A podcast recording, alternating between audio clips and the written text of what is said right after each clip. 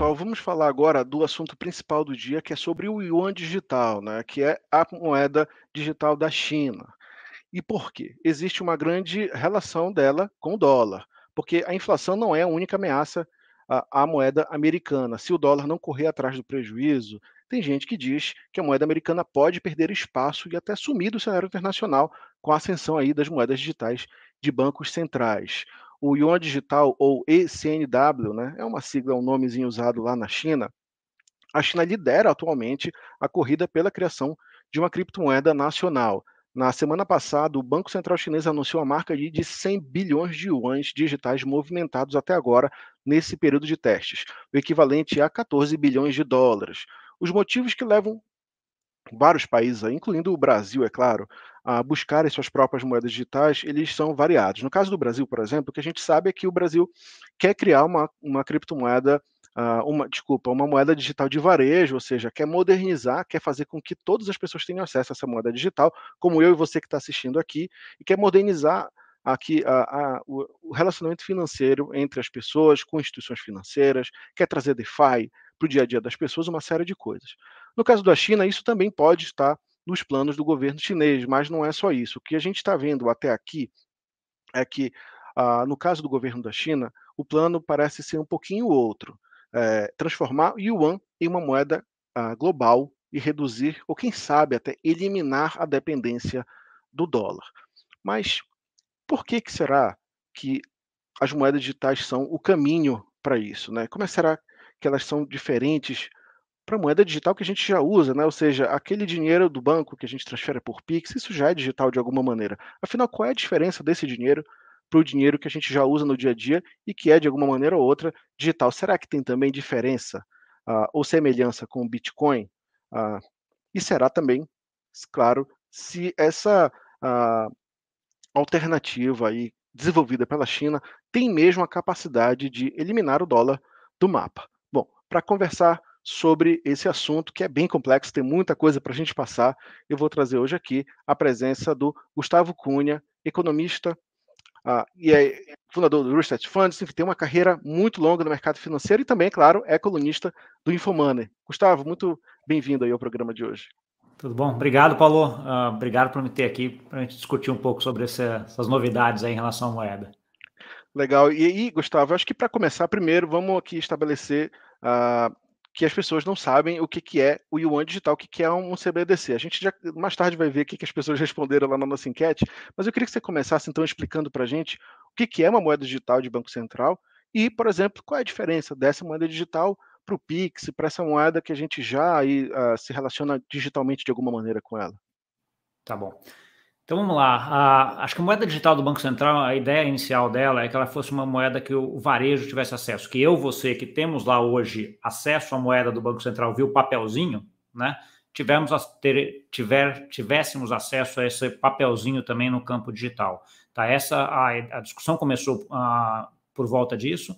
Só que aí cada país acabou ajustando isso para algum, uh, alguns detalhes em relação a isso. Nenhum país hoje está indo para ter as mesmas funcionalidades que a gente tem no papel do papel moeda mesmo em papel para o campo digital, né? Então assim, tem muita coisa que uh, que está mudando. Então assim, ele começa com essa com essa ideia. É, os bancos centrais, de certa forma, a grande maioria dos bancos centrais do mundo vieram atrás disso por conta da digitalização que a gente teve no mundo. Né, acho que a pós-Covid mais ainda, né, pós a ideia da Libra, né, que foi a primeira uh, que deu assim, oh, acordem bancos centrais, né, quando o Facebook lá a questão de uns três anos atrás, falou assim: ah, eu vou emitir uma moeda aqui que vai ser uma moeda minha. Os bancos centrais agora falaram: opa, né, tem um rapaz aqui que está querendo emitir uma moeda aí, tem 2 bilhões e meio de pessoas linkadas nas plataformas dele, assim, é o poder que ele vai ter. Né? Então, assim, com isso, aí os bancos centrais começaram a ver: ó, eu vou precisar digitalizar a minha moeda né, e rápido. Tá? Então, assim, e aí as motivações para isso são variadas e depende de país para país.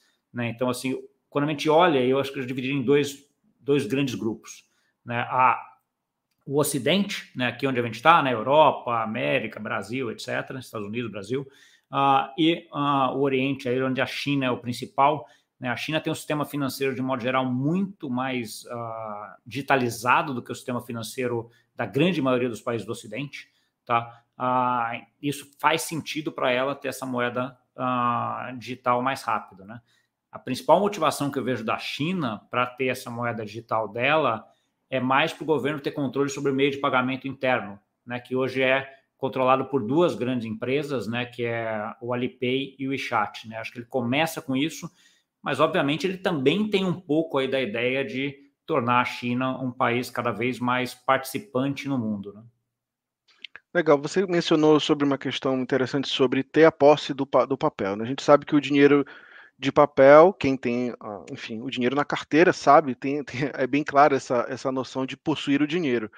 Mas é, do que se trata possuir um dinheiro digital e por que hoje, por exemplo, a gente não pode dizer que a gente possui um dinheiro digital que tem na conta bancária. Por exemplo, uh, eu não tenho dinheiro no papel, mas eu tenho na minha conta bancária. Qual é a diferença de eu ter um dinheiro na minha conta bancária hoje, que ele também não é em papel, e ter, por exemplo, um real digital? Por que, que existe essa diferença? E aí, aí a gente vai ter que entrar um pouco em vários modelos desse real digital ou dessa moeda digital do Banco Central, né? Então, assim, você poderia ter um modelo uh, onde você tivesse as mesmas uh, funcionalidades. Tá? Então, essa, essa moeda digital fosse uh, uma moeda emitida pelo Banco Central, como é o papel hoje, e que você tivesse porte dele junto à sua MetaMask, junto à sua a forma cripto ali de administrar isso daí. Então, assim, ele ficaria seu se fizesse, você faria o que você quiser com aquilo lá, sem ninguém saber qual a movimentação que você está fazendo, assim como é o papel moeda. Obviamente, ah, isso geraria muitos problemas para o sistema bancário ah, do mundo, para os reguladores do mundo de modo geral, por conta de lavagem de dinheiro, terrorismo, etc. Né? A gente viu que ah, se já tinham aí no Brasil, questão de anos atrás, malas de dinheiro em papel que usavam ali na para corrupção, etc. Né? Imagina se esse dinheiro fosse digital, né? Facilitaria muito mais essa ideia. Então, assim, algum nível de controle aqui, esses bancos centrais do mundo estão indo. O que eles estão fazendo, em geral, é uh, manter o anonimato até determinado valor. Né? Então, se você vai fazer valor, a grande maioria dos números que eu vejo é alguma coisa de mil dólares. Tá? Então, se a operação já está mil dólares, o equivalente a mil dólares, você não precisa se identificar. Você pode fazer o que você quiser e não tem problema, um valor pequeno. A partir disso, as operações só poderiam ser registradas se você falasse quem você é né, e para quem você está tá enviando. Então, assim, um pouco da ideia de, ok, as transações pequenas não tem preocupação. Né? Você vai lá pagar uma banca de jornal, comprar figurinha da Copa, qualquer coisa que seja. Né? Então, assim, você não tem problema. Agora, quando você vai fazer uma transação grande, os bancos querem saber, os reguladores do mundo querem saber. Tá? Então, assim, essa é o principal quando a gente fala de Ocidente. Aí volta. Oriente. Oriente, a gente tem uma diferença muito cultural muito grande, né? Essa ideia de privacidade que a gente tem aqui no, no Ocidente, ela não é uma coisa que está na China, por exemplo. Né? Então, assim, o chinês já não tem isso por cultura, né? Essa privacidade individual, né? Sempre o coletivo acima do, uh, do individual. O que faz com que coisas que eles façam, ou controles que ele tem em relação à moeda, ou, ou a circulação de pessoas, etc., para a gente que é do Ocidente soe estranho, mas para eles é ok. Né? Então, assim, o grande ponto dessa, dessa moeda digital é que, ah, em tese, o Banco Central acaba vendo todas as movimentações que todo mundo está fazendo e podendo até, em determinadas situações, bloquear algumas operações. Quando a gente olha isso daí, parece uma coisa uh, complexa e parece, ah, vamos tirar minha liberdade, vamos fazer isso. Não é nada diferente do que a gente tem hoje já no sistema bancário. Né? Se você tem alguma operação que o banco suspeita que você está fazendo alguma coisa errada, o banco bloqueia. Né? Então, assim, você já está nesse sistema. A diferença é que não vai ser o banco, vai ser o Banco Central. Né? Então, assim, depende de como é que for. Mas volta no ponto. Você tem vários modelos sendo testados no mundo, né? Não, não tem nenhuma moeda do Banco Central, moeda digital do Banco Central em larga escala sendo utilizada. Né? A China é uma que tem lá, mas é um, é um, ambiente de teste ainda, apesar dos volumes serem grandes pelo tamanho da economia chinesa e pela quantidade de pessoas, uh, ainda é um ambiente de teste. Né? Quando a gente fala para o Ocidente, você tem vários países começando a fazer alguns testes, mas é muito uh, inicial e todos esses testes são pequenos, estão testando, vendo, você ainda não tem um padrão de como é que vai ser isso. Legal, você, você mencionou aí sobre a questão do controle uh, e, e, também sobre essa questão da, da, de, por exemplo, do bloqueio, de que hoje, se houver uma, uma transação suspeita, hoje o, Banco Central via o banco privado, via o banco, enfim, o banco comercial que fez essa, que teve essa relação com o consumidor, vai também bloquear. E a diferença com o real digital, por exemplo, né, imaginando aqui no cenário de que isso já está funcionando, seria o Banco Central diretamente atuando. É, eu uma, é. uma só para completar, uma, um conceito que eu já vi por aí é que uma das diferenças assim do real digital, por exemplo, né, só para a gente ter como exemplo, para o real que a gente usa nos bancos é que o real digital ele é um passivo direto do Banco Central. E o dos bancos, e esse real que a gente usa transacionando dos bancos é um passivo do banco, né? Ah, a gente pode. Está certa essa comparação? Essa comparação está certa, mas aí vai depender do modelo que você vai colocar, né? Acho que você, como você colocou aí, na, até na introdução e na ideia sobre o real digital, o modelo que o Banco Central do Brasil está indo para o real digital, especificamente, é um modelo onde o Banco Central do Brasil vai emitir esse real digital para os bancos e os bancos vão emitir as moedas deles, stablecoins, como a gente chama, para o público em geral. Né? Então, assim, a, o Banco Central vai ter um passivo em relação aos bancos, os bancos vão ter um passivo em relação ao resto da população. Isso não muda nada em relação ao que a gente tem hoje. Né? Você pensar hoje o que você tem na sua conta bancária lá é uma, é uma, uma moeda, de certa forma, daquele banco, né? que não é uma moeda diretamente do Banco Central. Legal. E aí, é, só para ficar claro, quando a gente fala de moeda digital, às vezes, aqui até na cobertura aqui do Informando, a gente geralmente fala de criptomoedas, como Bitcoin, como Ethereum e tudo mais. Qual é a diferença, por exemplo, de uma moeda digital de Banco Central, uma CDBDC, para o Bitcoin? Existe semelhança? E... Eu acho que pode existir semelhança, existem inúmeras diferenças. Né? Acho, que é, acho que começa por aí. A primeira diferença é o Bitcoin não tem um emissor, né? Quem, ele é, quem emite ele é um código via mineração. Né? Você tem uma confiança de que aquele código vai funcionar e vem funcionando aí nos últimos 12, 13 anos plenamente. Né? Então, assim, a gente tem um código funcionando que está lá e todo mundo acredita nele, ok. Quando a gente vai para a moeda do Banco Central, a crença fica no governo, no emissor, né, que é o Banco Central daquele, ah, daquele país. Então, assim, você tem um ente centralizador ali que vai emitir essa moeda e continua assim. Né? Então, assim, essa, essa diferença já é muito grande, né? uma confiança num código e uma confiança num, ah, num Banco Central. A tecnologia do Bitcoin, que é o que a gente chama de blockchain, ela pode ou não ser utilizada pelo, ah, pela CBDC ou pelo Real Digital ou por qualquer coisa de todos os projetos que eu tenho visto no mundo hoje, ninguém utiliza diretamente blockchain dentro das suas moedas da, da CBDC, né, da moeda digital do Banco Central ainda. Tá? Ela é uma tecnologia que pode vir a ser utilizada, sim, mas normalmente o que os bancos centrais estão fazendo é utilizar as tecnologias, as formas de pagamento que eles já têm lá nele e tentar dar um upgrade nele para a gente uh, montar essa CBDC. Legal. E agora, é, Gustavo, passando aqui para o nosso assunto principal, falando especificamente sobre a moeda digital chinesa, uh, como eu falei aqui na, na abertura uh, desse, desse bloco, tem assim, um volume muito grande, você também já mencionou, tem algumas razões que a gente pode especular aqui sobre uh, os motivos pelos quais a China está na frente nessa corrida, pelo menos segundo os números. Mas teve uma reportagem da Economist recentemente que apontou que um dos motivos da China se dedicar tanto a esse projeto seria, por exemplo, tentar se tornar independente do dólar, ou seja, usar o yuan digital como uma moeda de troca internacional. E aí a minha pergunta para você seria a seguinte: por que uma moeda digital seria a solução para isso?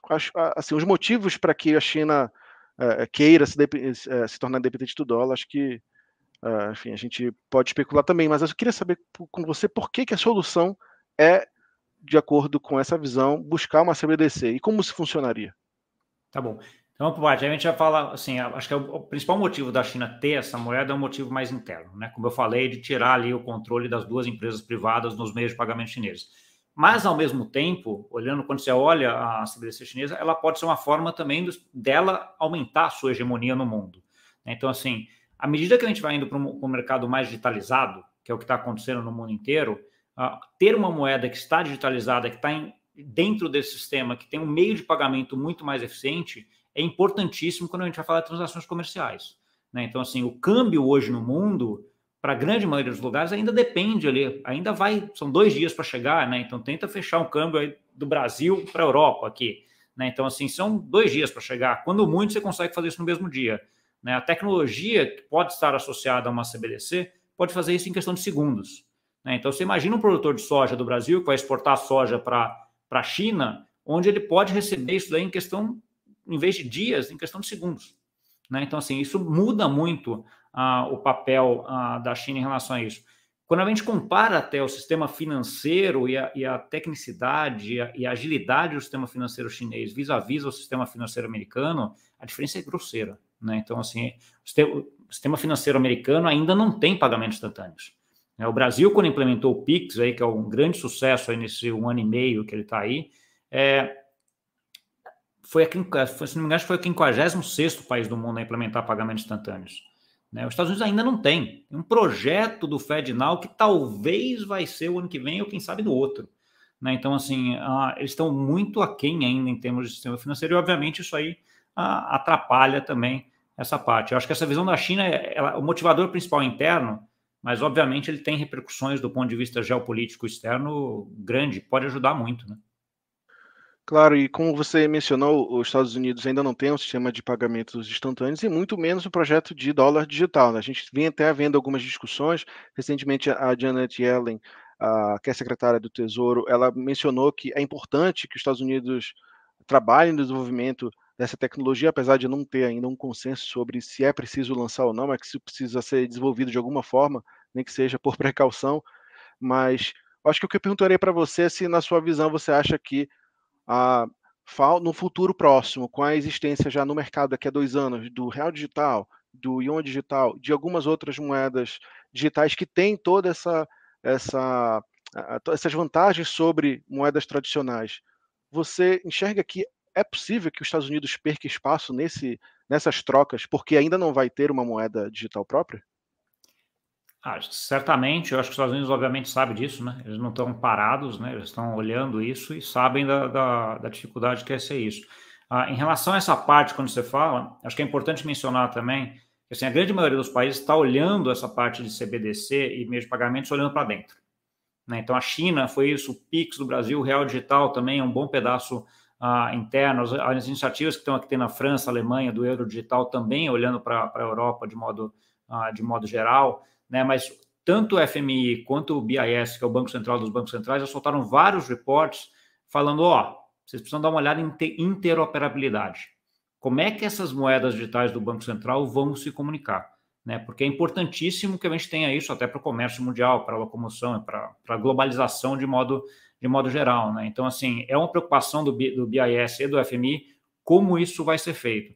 A Europa talvez seja que tenha a maior preocupação em relação a isso, né? Porque o euro, apesar de ser uma moeda única, são 20 países, se não me engano, né? Eu nem sei quantos países temos aqui, mas assim, são vários países com a mesma moeda. Então, assim, são, cada país tem o seu sistema financeiro local ainda. Então, assim, essa interoperabilidade é uma coisa importante aqui para a Europa, mas é importante também que o, o, a, o real digital consiga se comunicar também com o yuan digital, com ah, com euro digital, para que a gente tenha essa interoperabilidade que vai ajustar ah, no mundo. Então, acho que esse é um fator importante para olhar, né? Não olhar só para dentro. E acho que o, o Real está fazendo isso muito bem, né? Então, assim, o Pix já tem um projeto aí, até do Pix, de fazer, a ligar a parte de câmbio também, e, e o Real Digital também já nasce um pouco com essa preocupação. É, acho que agora, falando sobre, eh, também de volta, sobre o, enfim, o mercado externo, enfim, como essa, qual é o possível impacto dessa inovação também para fora de um país. A gente vem vendo recentemente aí, claro, várias sanções contra a Rússia por conta da guerra na Ucrânia, e já há algum tempo vem se falando, desde o começo do ano, ali fevereiro, quando estourou a guerra, de que maneiras a Rússia poderia usar aí as criptomoedas para tentar driblar essas sanções e tudo mais. E uma das discussões que se tem é de como um país pode usar essas moedas digitais, justamente como você mencionou, liquidar rapidamente uma transação contra o país, sem depender do sistema financeiro tradicional. Ah, uma moeda digital tem a capacidade de fazer um país, seja ele qual for, de driblar sanções por conta dessa tecnologia que elas oferecem?